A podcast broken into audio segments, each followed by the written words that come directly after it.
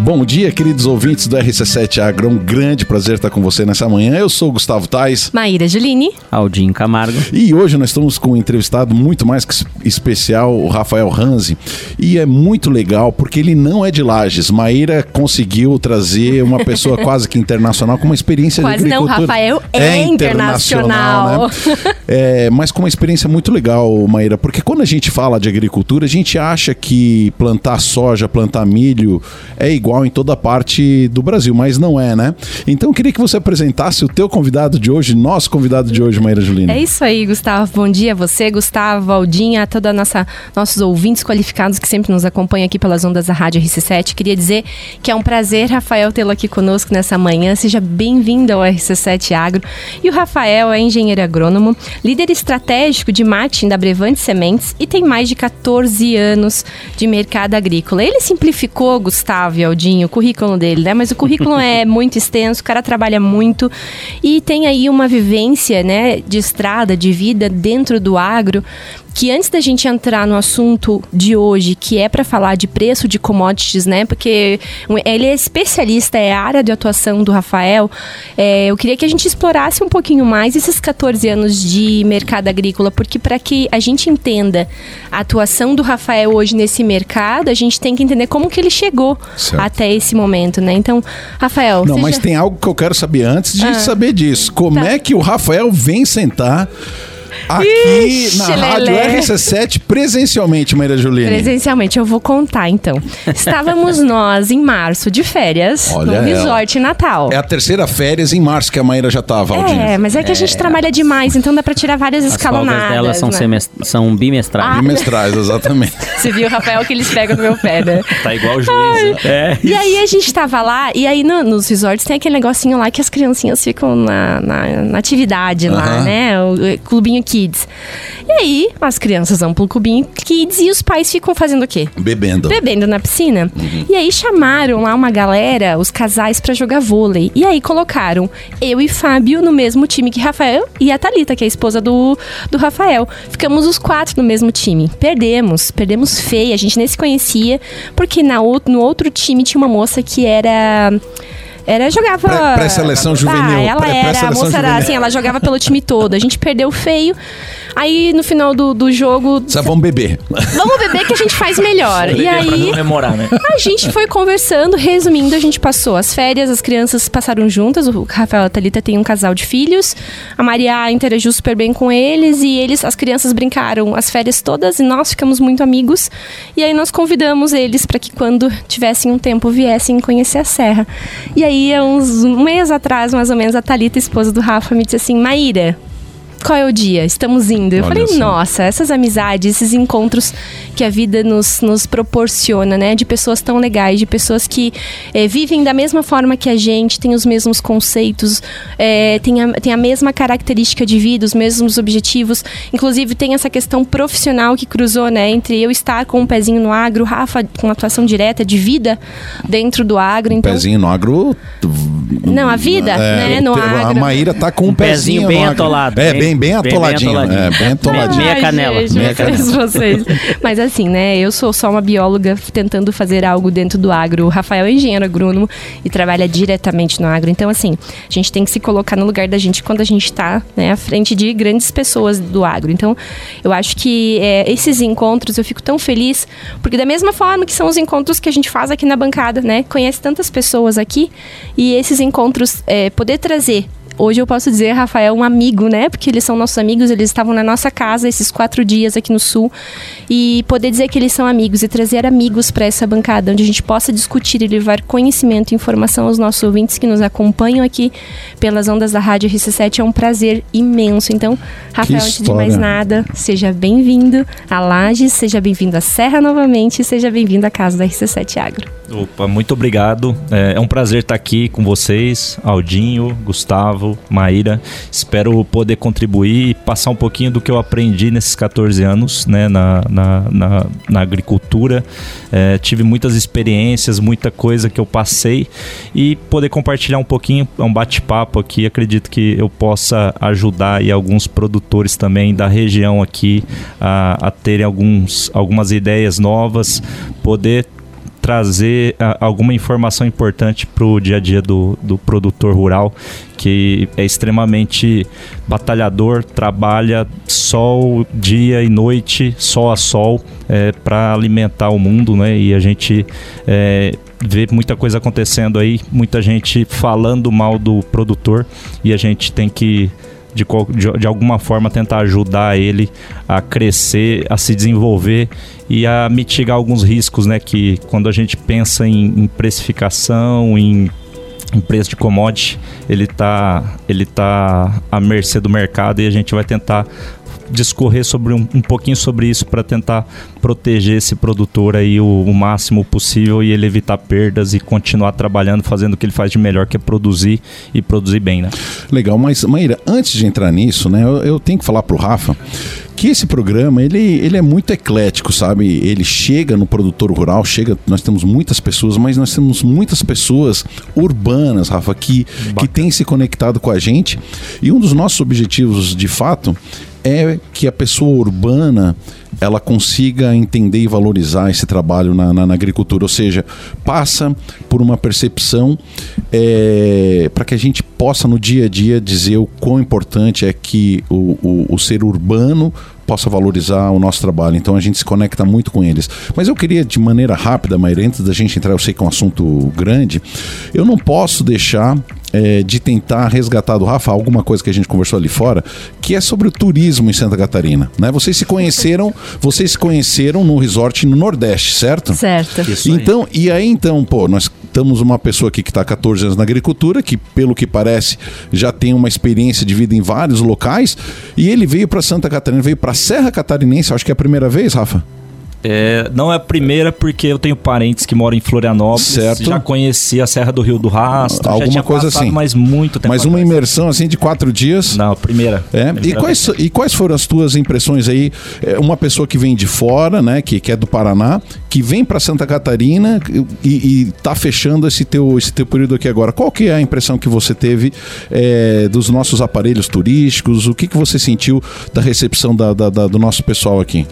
Uh, vamos lá. Eu, eu, eu gostei muito. Na verdade, eu me surpreendi né, com tudo que a gente viu nesses quatro dias aqui. Eu não imaginava que tinha tanta, tanta coisa para se fazer né, na, aqui na Serra Catarinense. Uh, quando, quando a gente pensa em sul, em, em frio é, vem à mente, né, acho que muito por conta da propaganda que, que passa ao redor do Brasil, vem muito a Serra Gaúcha, Gramado, aquela região de Bento Gonçalves. Quando se fala em vinícolas, se remete muito às vinícolas do Rio Grande do Sul. E, e, a gente se surpreendeu positivamente muito com, com as vinícolas aqui da, da região, né, da Serra. Uh, São Joaquim, Urubici, Urupema, essa região ali tem, tem muitas vinícolas, vinícolas é, muito bem estruturadas, muito bem, com, com uma estrutura muito boa para re receber o, o, o, visitante, né, receber o turista. E, e o, que eu, o que eu enxerguei aqui não perde em nada de outras vinícolas que a gente conheceu dentro do Brasil e até fora do Brasil. Até estava comentando com a minha esposa, né, que nós fomos para o Chile ano, ano passado e a gente gosta muito desse turismo de, de visitar vinícolas, né? A gente gosta muito de vinho e a gente visitou algumas vinícolas no, no Chile e aqui não perde em nada para as vinícolas do Chile. Posso dizer de boca cheia que vocês estão muito bem servidos, aqui a região está muito bem servida. É, e eu até comentei, né? Falta um pouco, acredito, da, da, da, parte da informação, do marketing em si, né? Dessa região aqui a nível Brasil, para que, que atraia mais turistas, porque é uma região muito, muito bonita, muito tem, tem belezas naturais que, que, que, que saltam aos olhos. A gente visitou vários lugares com a Maíra, né, nossa guia aqui, ela e o, e o de guia. Atenção, você que deseja fazer passeios turísticos Maíra Cicerone, Cicerone. A, a Maíra falou que ela vai abrir uma, uma agência de turismo aí. Gente, mas olha, eu me sei muito bem como mas, turista. Mas Maíra, eu, eu acho Como, que... Eu acho recebendo que, eu acho que exatamente passa por aí. Primeiro, eu acho que nós, serranos, temos que conhecer nossos, os, os, nossos locais turísticos, né?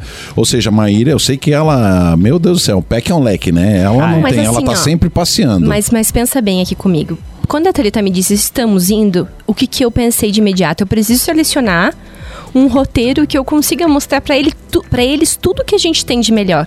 Ou seja, da serra à coxilha, eu precisava pensar num roteiro, estruturar isso de uma dinâmica que tem três crianças, alimentação, horário. A gente estava ficando sediado lá no, no, nosso sítio no painel. Então, qual é a dinâmica do painel ali, né? Pontinho estratégico para a gente ir e voltar todos os dias.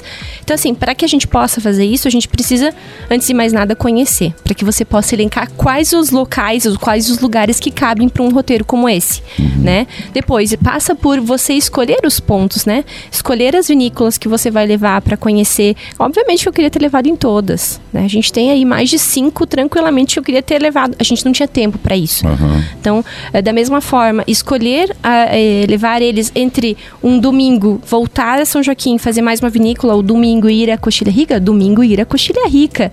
Né? Fomos até o Aldinho na lua cheia, teve lá uma costela fabulosa para nos receber, um almoço espetacular. Aldinho, um grande abraço, estendo a, mãe e a mana, assim, a recepção recepção incrível. É série, né? Então, assim, é tudo isso traz um carinho pro nosso visitante, de um aconchego, de um amor, um cuidado, que eles ficaram, assim, espantados com o que a gente tinha de beleza natural e o calor na recepção. Então, né, a placa lá dizia, né, é, traga felicidade e deixe saudade, né? Uhum. Então, é, é, acho que é exatamente a tradução do que a gente tem que fazer. Então, todas as vezes que as pessoas que estão nos ouvindo tiverem a oportunidade de trazer pessoas de fora para mostrar o que a gente tem aqui, é um trabalho de formiguinha. É. Né? é um trabalho de formiguinha, porque eu sei que o Rafa e a Thalita vão voltar para Maringá, ou eles estão em conexão sempre com São Paulo, com os amigos que tem em Maringá, com os amigos que tem em São Paulo, eles vão dizer: olha, o que a gente viu lá é muito bom, é muito bonito. É. é diferente. Então, assim, isso faz com que outras pessoas despertem o desejo de vir até a gente conhecer a Serra. Então, é esse o meu objetivo e eu acho que consegui cumprir com o que era o proposto de fazer eles conhecerem as nossas belezas naturais, tudo que a gente tem de estrutura aqui na Serra. Show de bola, Aldinho. Acho que nós temos que entrar no tema agora, né? Vamos, vamos, vamos saber um pouco dessa trajetória aí profissional do, do, do Rafael? Ah, acho que sim, tô curioso. Bora. Rafa, então conta para nós. É, conta assim de maneira rápida e breve um pouco dessa tua história dentro desses 14 anos do mercado agrícola para fazer você estar então hoje como líder estratégico de marketing da Brevante Sementes, ou seja, uma posição aí pancada, né? Uma posição que não é qualquer pessoa para estar nesse, nessa, nessa posição, uma posição estratégica da empresa. E eu sei que você não tem atuação só no Brasil, né? Tu tem atuação em outros países aqui da América do Sul também. Conta um pouquinho para nós a tua história nesses 14 anos aí. Como que você chegou até a, a área que você está hoje? Vamos lá. Então eu me formei, sou natural de Dourados, Mato Grosso do Sul, né? Me formei lá em, e assim que eu me formei, eu fui fazer a, o estágio obrigatório, fui para o Mato Grosso. É, comecei, entrei como assistente técnico, trabalhei daí na, na parte comercial da, de, um, de uma revenda e aí eu fui contratado, entrei na, na multinacional, na época era Dow AgroScience. É. Comecei como comercial, RTV, né, que é o vendedor, bater porteira, atender distribui distribuidores da região e eu fui alocado em Sapezal, né, no Mato Grosso. Uma cidade pequenininha, né, não tem 30 mil habitantes, bem pequena, só que é uma agricultura pujante lá, bastante áreas agrícolas. É, grandes áreas, grandes né? Grandes áreas. A gente fala lá que é a agricultura familiar, né? A família Maggi, Scheffer e Mazuti. Tem três famílias lá que, que domina. domina a região. 600 a, a a região de Sapezal e Campos de Julho dá em torno de 700 mil hectares de, de produção né, de Nossa. soja. Uau. E produz soja, milho e algodão. São três culturas, as três principais culturas. Tira uma põe a outra, é ciclo, né? É, a, geralmente planta-se soja no verão e aí a safrinha ela entra com. O pessoal entra com algodão e acabou o período, a janela de plantio do algodão, entra-se com o milho. Né? Então é, fa faz essas duas culturas anu anualmente lá. É, produtividade muito boa, uma região muito, muito próspera, chove muito bem, então é um, é um baita, é um celeiro agrícola da, da região do Mato Grosso. Fala-se muito de sorriso né, no, no Mato Grosso, mas Sapezal também tem áreas muito boas. É, a, a, a, área agricultável lá é excepcional. Então fiquei lá por dois anos e meio, é, morando em Sapezal. E aí depois eu fui para Cuiabá, ah, ficava sediado em Cuiabá, mas fazia todo o estado do Mato Grosso que eu atendia grandes produtores, né? Eu fiquei com uma carteira dos, dos maiores produtores da, do Mato Grosso e aí eu rodava o, o estado inteiro. Então eu ia para a região de Sorriso, para a região da 163, que a gente chama lá, a região do Oeste, né, que é a região de Sapezal, Campos Novo do Parecis, rodava a região de Primavera do Leste, Rondonópolis, Campo Verde e o Vale do Araguaia também, que era uma Uh, na época era uma área que estava ainda é, em, em, constante abertura, né? Muita área abrindo, muita área nova, saindo de, da pecuária e migrando para a agricultura. E, e, rodava essa região toda. Então, fiquei durante cinco anos nessa posição, né? Atendendo esses grandes grupos, esses é, produtores é, maiores da, na região. E aí eu eu queria um desafio novo, estava bastante tempo numa função comercial queria entender outras, outras áreas dentro da, dentro da empresa e surgiu uma oportunidade de uma, um departamento novo dentro da companhia que era barter, né? Uh, negociações em barter, trabalhar com commodities e, e algumas algumas negociações diferentes. E aí eu entrei nesse projeto novo, fui fui, fui trabalhar, era o, era o meu, meu gestor e mais duas pessoas comigo que trabalhava e eu era responsável por toda a parte de negociação com o time do com o time no campo. Toda parte que toda negociação que tivesse o commodity envolvida né troca por soja milho ou algodão eh, eu eu entrava daí na, na negociação para auxiliar o time comercial na, nas negociações. Fiquei nessa nessa função eh, durante dois anos no Mato Grosso. Depois desse período eu mudei para o Rio Grande do Sul eu vim para deu muito certo lá no Mato Grosso, né? A gente conseguiu fazer muitas operações e eu vim para o Rio Grande do Sul como coordenador desse departamento na, na região sul e oeste, só que eu ficava sediado em Passo Fundo, aqui pertinho, né? Passei um frio danado. Né? saí, do, saí do calor nossa, de Cuiabá, nossa. mudando pro, pra, pra Passo Fundo, né? Ficamos. Uma diferencinha é, de uns 30 graus só. Dá, só. dá uma, é, diferença, é. dá uma diferença boa. Cuiabá. Meu Deus. Cuiabá, Cuiabá fazia, pra Passo Fundo, que é, transição. É, Cuiabá fazia quente, 13, 14 graus dois é. dias no ano. Rapaz, e era muito frio, nesse né? dia, quando fazia 12, 13 graus. Era o Armagedão. Ninguém saía não, trabalhar. Não, não, faltava a gente trabalhar no shopping, não abria loja, tinha restaurante que, que não abria porque o povo não ia trabalhar. Quando saía na rua, saía de bota, aquela, aqueles casacos de pele. Era uma loucura. Nossa, isso aqui a gente usa no 2, 3, é, né? É diferente. é...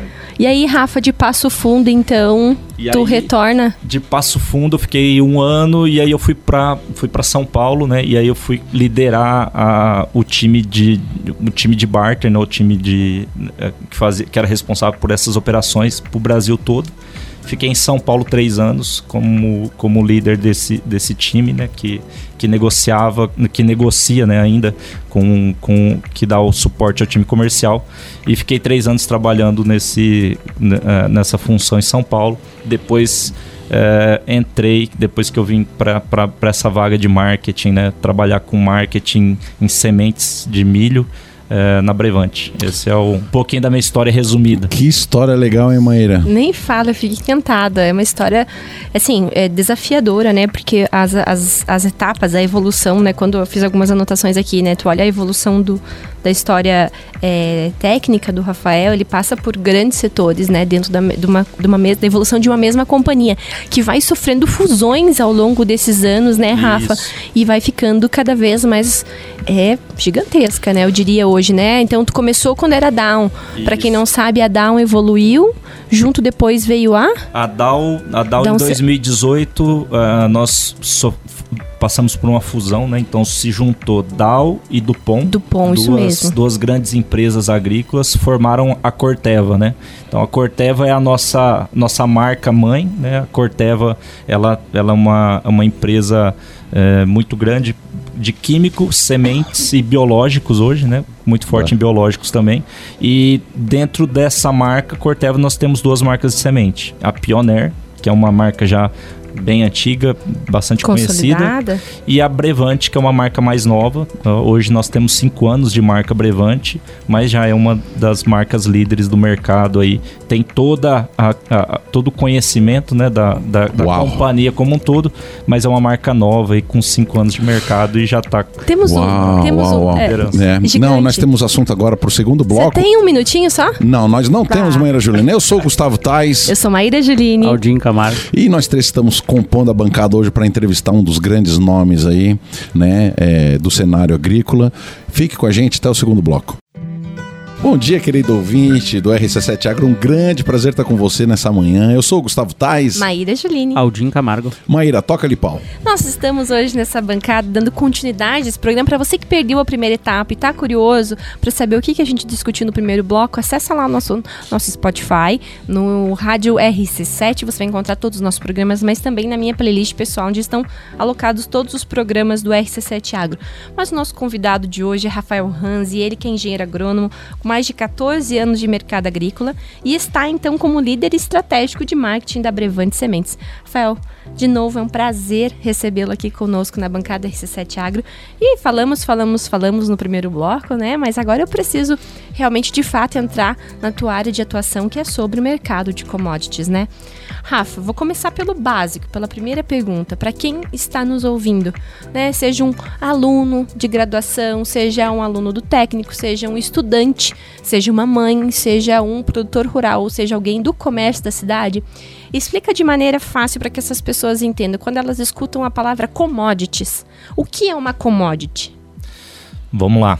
Commodity é, nada mais é do que um, o grão, né? A gente pensa em commodity são produtos que é, ele tem um, um alto volume, né? Um alto volume de negociação. Então a gente tem três commodities importantíssimas no Brasil, né? Que são soja, o milho e algodão, né? Pensando na nossa balança comercial, são essas três é, commodities que a gente, a gente tem um volume muito grande e exporta e, e faz com que a nossa balança comercial seja positiva.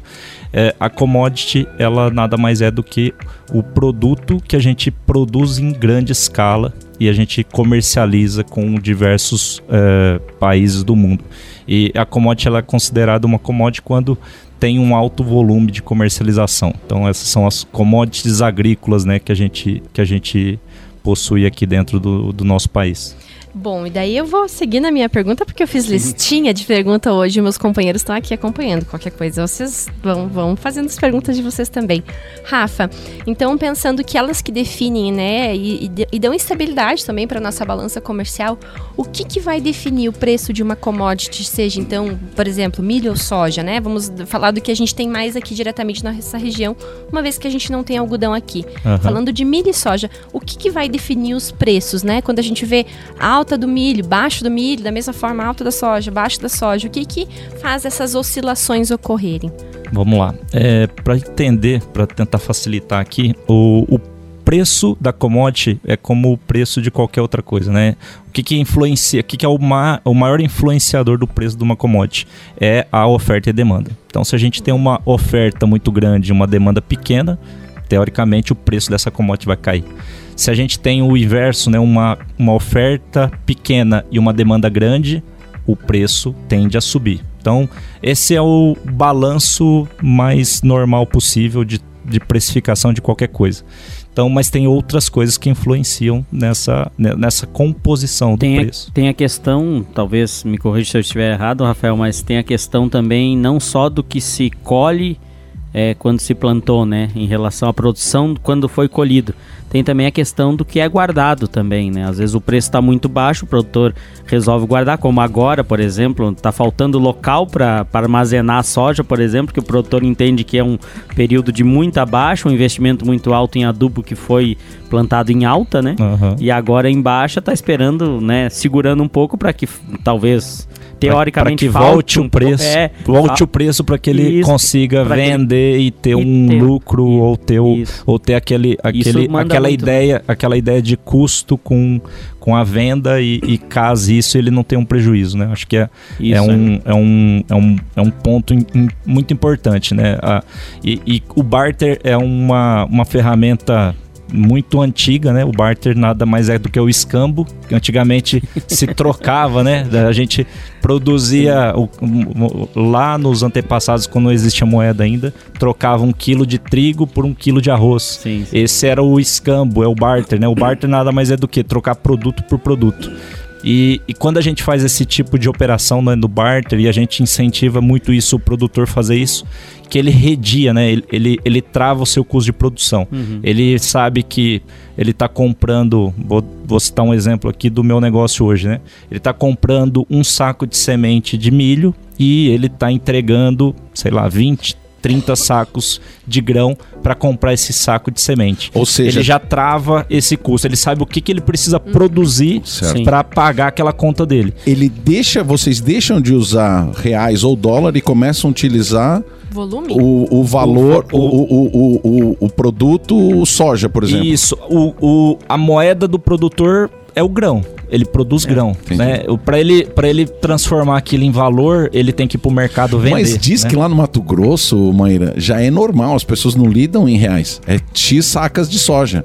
Isso, isso tá para comprar assim. caminhonete, para comprar trator. transformação. Sim, é, independente do preço que que, que tá a soja, o cara tá já sendo, fecha. Já tá Aqui sendo, também é já, assim, já tá sendo assim, é. porque na realidade você tem que pensar em soja, né? Você pensar, ah, mas eu, é, minha lavoura custa quanto? Eu não digo tantos reais, eu digo a minha lavoura custa 27 sacos para me plantar. É, ah, custa, custa, custa 30, 30 sacos, 35 35. sacos de soja. É. Cara, ah, esse é o target é. do, do produtor. Eu tenho que é, produzir 35 para pagar minha conta. É. Entendi. O que eu produzir a mais é meu lucro. É. É, esse é o, o, mundo ideal, né, Aldinho? Sim, é. Esse é o mundo ideal. Só que o que, que acontece muito hoje? Assim, né? O produtor, ele ele vai, ele quer comprar, ele vai num, numa cooperativa ou num, numa revenda e ele tenta comprar o mais barato possível. Sim. E ele tenta vender o grão dele o mais alto possível. Sim. Às vezes esse esse desbalanço da compra e da venda, eles não casam, né? Ele compra barato ano, né? ou compra muito alto é. e, e aí a hora que ele vai vender, ele não vendeu lá atrás no momento que ele comprou, ele aguarda para é. vender lá para frente. O que, que acontece com o mercado? O mercado cai, é. ele acaba tendo que vender mais barato.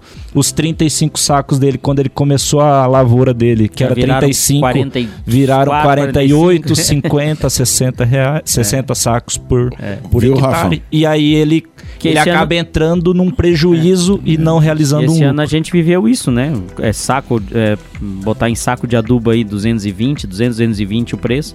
Soja 180, 200, então tava um saco para um. Hoje tá dois para um quase. Agora, cara, o adubo é. deu uma reduzida o, o adubo, agora. O, mesmo o adubo caindo, é. a relação piorou. piorou. Por quê? Porque claro. o, o, preço da commodity, o preço, vou pegar um, um exemplo aqui, né? Se a gente pegar é, o preço do milho em janeiro, em, na B3, né? Quando a gente olha B3 é a, a, a, bolsa. a, bolsa baseado preço de Campinas. A, bolsa estava em 90 reais em janeiro.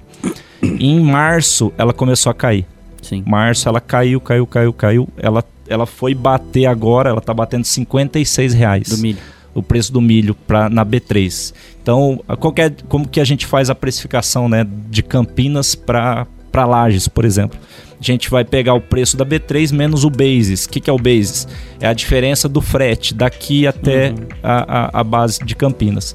O basis histórico da região, aqui Lages não, não, não tem um, um, A gente não tem um basis histórico, mas vou pegar um exemplo aqui como é, aqui próximo, né? Que é, é Passo, Fundo. Passo Fundo. Passo Fundo tem um basis de, de menos 8 reais. Então, se a gente pensar num preço na, na em 58. Em Campinas de, de 90, Sim. menos 8, era 82 reais em janeiro. Hoje esse preço caiu de. Hoje está 56 menos 8. 48. A gente vai estar tá falando em 48 reais. Então é uma redução de 40, é. 35% do preço do, do grão. Então é. E, e se, o, se o produtor, no momento que ele fez o. que, que ele fez o, o custo dele, ele não travou esse grão, ele fica correndo ah, esse risco. Fica sujeito ele fica sujeito a essas, a essas oscilações. E, é, e, esse é o maior risco do produtor. E, e, e tem algumas formas dele se garantir ou se precaver com esse preço de Que é o commodity. mercado futuro, no caso. Isso, o que, que ele pode fazer? Aldinho tá que tá, hein, Gustavo? O Aldinho, acho que ele tá produzindo, É, ele tá. Ele Você tá, tá que tá, Aldinho Camargo. O- o Aldinho, Não sei muita coisa, ele, mas. ele é coisa a produtor tá- forte na região aqui, eu tô Um achando. dos maiores. Um dos Um maiores. dos maiores. Aí, ó. Ele dá essa Ah, risadinha Viu? assim, sem Mas deixa, deixa eu pegar um gancho que a gente deu uma descontraída. E lembra quando a gente fez aquele especial pro Oswaldo Uncini? Sim. Teve um áudio do, do Mauro, que é lá da, da, da Santa Terezinha do Salto. E em off, ele me falou, e aqui eu quero pegar a experiência de 14 anos do, do, do Rafael. Ele falou assim: Gustavo, tá muito difícil pro produtor, porque historicamente, com um saco de soja, eu comprava um saco de adubo. Ele falou pra mim. E agora a coisa se inverteu. Eu preciso de dois sacos de soja para comprar o mesmo saco de adubo. Essas relações eh, fazem sentido para você, Rafa? é, fase dependendo do momento. É. tá? Então isso vai Oscila variar muito. muito. E aí a, a questão que o Aldinho trouxe é, é bastante importante. Ah, a questão do preço do adubo. O preço do adubo ano passado ele estava mais de 200% acima do que estava. Desculpa, estava em torno de 2 mil dólares, o, mil e, 1.100 dólares o, o preço do, do adubo. Né? Ah, se a gente pensar num, Bag. num- é, num- na tonelada, né, para retirar no porto. Esse preço ele caiu. Ele hoje está em torno de 500 dólares. Então, o que, que influencia nesse preço? Né? O adubo ele é um- um- uma commodity que ele, que, ele, que ele oscila muito. Você comprou hoje o adubo, daqui uma semana o preço é outro e não volta aquele preço que estava. Ou ele está subindo ou ele está caindo. Ele, vai, ele, ele, ele tem uma variação muito grande. Ano passado, o preço do adubo ele subiu demais, por quê? Por conta da guerra da Ucrânia. Sim. Teve um, Grande produtor. Teve uma, re- uma restrição muito grande de volume. Então, o que, que é aquela, é aquela, aquela que a gente tá falando? Todo mundo quis oferta, comprar, né? Oferta e demanda. A oferta era pequena, a demanda Sim. muito alta. O que, que aconteceu? O preço disparou. É, ureia, enfim, E tudo, tudo- jogou lá em cima. Não, mas é um mercado muito volátil. Eu acho que é muito importante uma situação como essa, mas vamos falar, vamos falar sério. A Ucrânia é igual o tamanho da Ucrânia que é do nosso estado aqui, de Santa É, é, Catarina. não, mas o problema não é a Ucrânia, né? O maior, o maior exportador de, de adubo é a Rússia. Entendi e aí- que estava envolvido. E aí, aí travou bastante, bastante Travou coisa a- a saída de lá, vinda pra cá. saída, é. Utilizaram isso também como um Claro. artifício. pra- Exatamente, pra era puxar um esse esse ponto que, eu, É. que, eu, que eu tava dizendo, né? Nada nós é tá por falando da, nós tá falando do tsunami é marolinha, entende? É. Às vezes o mercado se aproveita de, de, de, de, Claro. de- de algo para fazer e crescer. Agora eu vou puxar a orelha do Rafa também, porque também subiu tudo os insumos, a- ali os, os defensivos. É, pô, você ia pegar um, um glifosato lá, meu Deus do céu, foi pro olho da O cara. glifosato ele dobrou de preço. Mas por por, quê? por que, Por que quê? aconteceu Não é isso? na Rússia que produz o glifosato? Aí, é, mas aí, aí tem uma outra influência. O que, que aconteceu com o glifosato especificamente? É outra commodity. O glifosato é uma outra commodity. Sério? Já virou Aham. isso? Ah, o- a maioria do glifosato mundial é produzida na China. E a gente teve o quê? Teve a pandemia, restrições na China. É, muitas indústrias fecharam na China. É, o governo chinês foi lá e fechou, não, não deixava abrir. E aí houve o quê? De novo a questão Oferta da oferta, e Oferta e demanda. demanda. A oferta estava escassa, a gente estava com, com pouco com poucas indústrias a nível mundial de produção e a produção estava muito latente crescimento, né? Pegar no Brasil aqui a gente cresceu muito a, a- a utilização de, de produtos aí porque ah, tava produzindo bem, tava um ciclo de commodity muito bom, preços bons, é, remunerando bem o produtor, então a, a, a, demanda estava muito alta. E aí esse desbalanço aconteceu essa, esse problema de muito produto, muita, é, muita, muita Procura. demanda e pouca oferta. E aí o preço. Deixa eu te descolou. fazer mais uma pergunta pela tua experiência que tu tens. Considerando o Brasil um dos grandes celeiros agrícolas do mundo, por que, que a gente está tão dependente eh, de produtos vindo de fora? Por que, que, por exemplo, nós não temos fábricas é, de defensivos aqui no Brasil forte? Por que, que nós não temos aqui, por exemplo, produção de, de, de, de ureia, de nitrogênio aqui no, no Brasil? Por que, que nós não temos ainda produção de fósforo? Independência, tu quer dizer É, independência? por- se aqui é um celeiro agrícola, por que, que a gente ainda se submete é, a, a- a essa, a essa influência externa tão grande? Talvez troca comercial, né? É, a gente tem, a, a gente tem algum, é- é uma seara que eu não entendo muito bem. Vou, vou tentar responder aqui. Tá. Se eu falar alguma besteira aqui, me desculpem, tá? Tá. Mas vamos lá. Não, é a tua percepção, é, um bate-papo. É o que a gente, o que a gente enxerga no Brasil, é, nós não temos tantas jazidas, né, de recursos minerais quanto tem lá fora. Por exemplo, é, quando a gente pensa em fósforo, a- o Canadá é muito forte, é, tem uma das maiores jazidas. A gente possui aqui no Brasil. Porém, a nossa legislação ambiental é muito pesada e a gente não consegue é, desburocratizar e liberar a exploração. Tornando quase que inviável aqui no Brasil É. por conta dessa Então, questão. o nosso antigo governo aí estava tentando é, liberar isso, fez um movimento muito forte, muito grande para a liberação dessas jazidas, para, para a exploração, porém não, não teve tanto êxito. Né? Então a gente tem algumas jazidas dentro do Brasil que podem ser exploradas, mas por, um, por uma Buro- burocratização. burocratização, politização, é, a gente tem muito, é, muita questão ambiental ligada a isso também e, e acaba a gente acaba não, não conseguindo pegar isso e, e fazer fazer com que a gente utilize o nosso próprio recurso natural, né, nosso recurso mineral. É, e aí a gente acaba pegando de outros países de fora, Rússia, Canadá, e aí cada e acaba, região tem acaba entrando também um pouco, Rafa, da questão é, de troca comercial também, né? Ah, eu te, é, te entrego o fósforo, ou te entrego o glifosato a troco de comprar o Eu compro, teu, eu compro teu milho, mas você tem É, que pegar, né? existe, é, tem, e tem- aí, tem aí- a- é a questão daí da, da do aproveitamento do. Vem um navio cheio Isso, de. Tem que voltar com volta alguma outro. coisa. volta cheio E de aí grão. existem algumas, às vezes, algumas relações que a gente acaba não sabendo tanto assim, que é tipo, então, você não produz, não, não faça isso. Porque senão eu corto ah, também Daquilo essa relação. Então existe um pouco disso É, também, né? é que, muita- que, o, que o mundo, assim, o doutor Silvério até comentou alguma coisa nesse sentido, que o mundo tem muito medo que o Brasil se atente a tudo isso. Porque nós somos um grande celeiro produtor, né? Nós somos um. é, se, se nos deixarem fazer, a gente alimenta o mundo É tranquilamente. Então já, já o faz quase, né? Aham. 30% aí. Mas é, eu acho que também existe muito bloqueio comercial nesse sentido também, que as questões ambientais são fundamentais também para determinarem isso. Com certeza. Maíra, vamos agradecer? Vamos. A quem nós temos que agradecer? Aldinho, vamos hoje? agradecer essa turma aí que sempre apoia o RC7 Sim, Agro, os né, nossos Aldinho? patrocinadores aí, a Cooperplan, Tortelli Motores, Peniel Agronegócios, é, Cama- Camargo, Camargo Agronegócios, Associação e Sindicato Rural de Lages. Cooperplan. GTS do Brasil. É, Cooperplan, já falei. GTS do, do Brasil, PU Ambiental, né? E o Cicred, que está entrando também aí. Muito bem. Rapaz, nós estamos chique demais, né? Você É, viu não, tanto tá. patrocinador? Ah, agora, agora nós vendo. queremos ir pros grandes, queremos esses produtores de semente, né, Maíra? É isso aí, ó. Vamos cantar o Rafa já. Eu vi que o golpe vinha. Não, tava então, armando, tava armando. Deixa eu- esperando, só Não, deixa eu finalizar. A gente já tá quase indo pro finalzinho do nosso programa e eu preciso fazer uma pergunta pro Rafa. Rafa, né? Recentemente eu estava em contato com um grande amigo que é produtor aqui na região de Campo Belo, Anitta, aqui que é uma região próxima, né? E ele me falou assim: Bah, Maíra, eu troquei tudo. Quando eu vi que o preço da soja estava baixando, eu fui lá e troquei tudo por milho na cooperativa. E agora o milho caiu também. O que, que eu faço? Eu falei: Baixa a vida. Não é uma pergunta que eu de pronto saberia responder.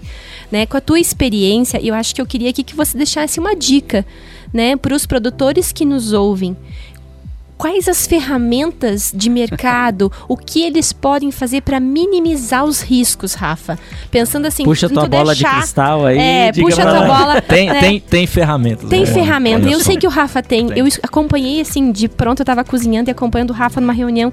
E eu vi que ele tem tantas ferramentas para entender essa movime- movimentação. A gente tá. Meu Deus, o Gustavo tá me dizendo aqui que a gente tá quase. Mas vamos lá, Rafa. Dá uma dica aí pros produtores do que eles podem utilizar para conseguir é, minimizar os riscos. Beleza, vamos lá. Eu tentar ser resumido aqui, vamos, vamos fazer um, um, um catch-up do negócio. Uh, aqui, o que, que, que, que, a gente pode fazer, né? O produtor, às vezes, ele está tentando negociar o grão, né? Fazendo a compra dele, comprando os insumos, e ele vai tentar vender o milho ou a soja na cooperativa ou num armazém local e ele não consegue preço, né?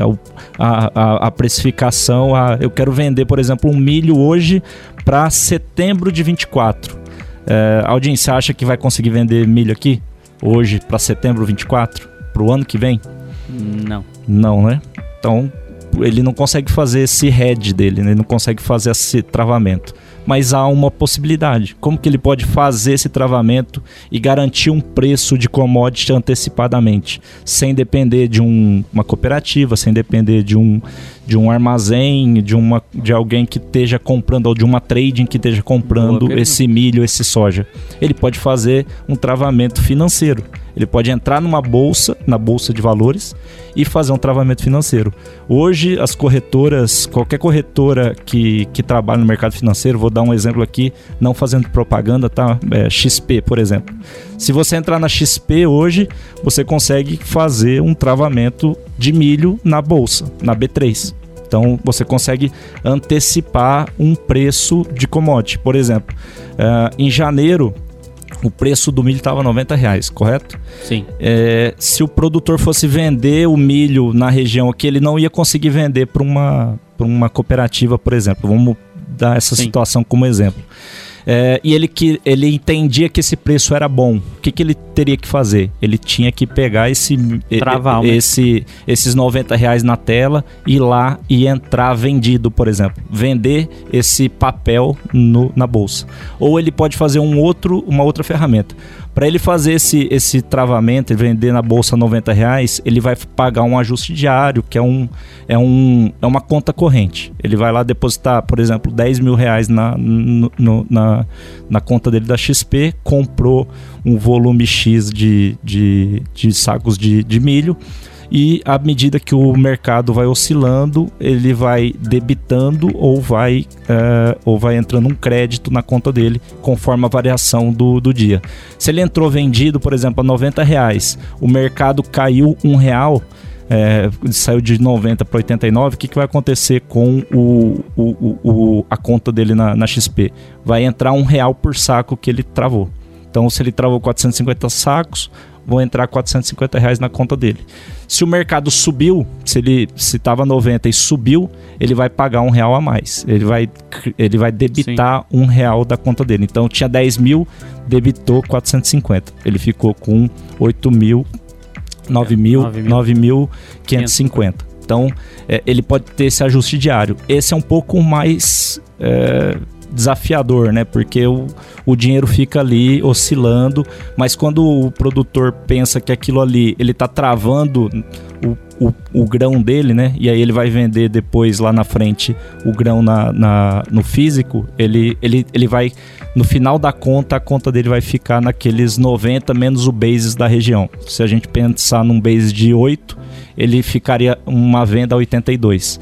Mesmo o mercado caindo de 90 para 40, ele vai ter 40 reais de retorno na hora que ele for vender o físico dele, isso junta e, e, e forma um preço. Ele vai chegar aos, aos mesmos 82 que ele tinha que ele tinha projetado. projetado lá atrás.